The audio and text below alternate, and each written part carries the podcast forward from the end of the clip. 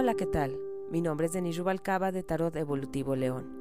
Me pueden encontrar en las redes sociales o en mi página oficial www.tarotmexico.com.mx. En esta etapa está la energía del ángel Geliel. Se le debe invocar del 26 al 30 de marzo.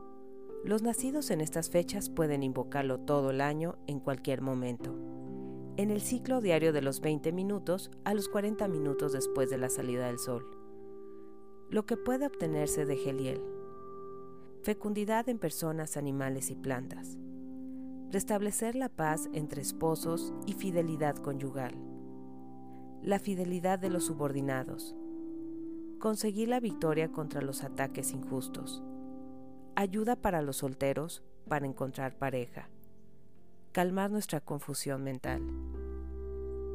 También se puede trabajar con el ángel Geliel bajo estos conceptos. Armonía, calma y tranquilidad, digno de confianza, para los conflictos, convencer, contra la corrupción, dominar lo inferior, para el tema divorcio, egocentrismo, elocuencia, fertilidad, fidelidad, dominar lo inferior, infidelidad, el matrimonio, liberarnos de la opresión, usar la razón en los instintos, relaciones, las relaciones de pareja, sexualidad, unión y descubrimiento de la verdad. A continuación, escucharás la plegaria y el exhorto. La plegaria puedes rezarla en voz alta y el exhorto escucharlo en silencio. Plegaria. Dios que socorre, y tú, eterno, no te alejes. Tú eres mi fuerza. Ven presto a mi socorro. Geliel, préstame tu auxilio. Ángel de los brillantes conceptos, para que pueda aportar claridad allí donde reina la confusión y el caos.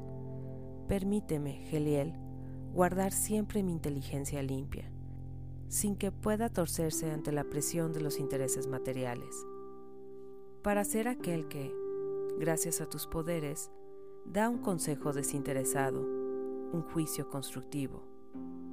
Haz que esa voz que emerge de las profundidades de mi ser sea la que dirija y orqueste mi vida.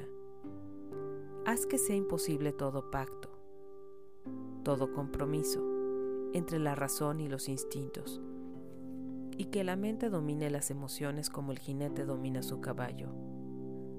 Haz que tu brillante penetración dentro de mí no me induzca en error y llegue a pensar que la luz viene de mí y no de ti, en todo momento y en todo lugar. Oh Geliel, haz de mí una persona desinteresada. Exhorto.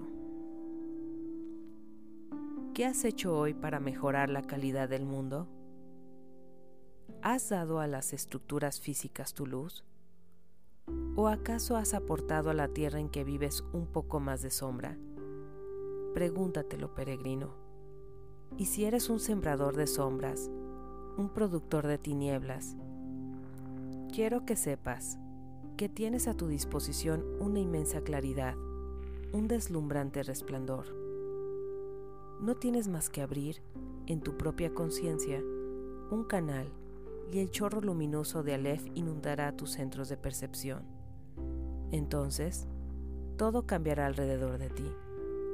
Vivirás en la alegría un desbordante entusiasmo, porque tendrás la sensación de aportar al mundo y a los seres que te rodean algo tan necesario a su vivir como el aire. Llámame, aproxímate mi esfera, y ese bienestar que tengo para ti será tuyo.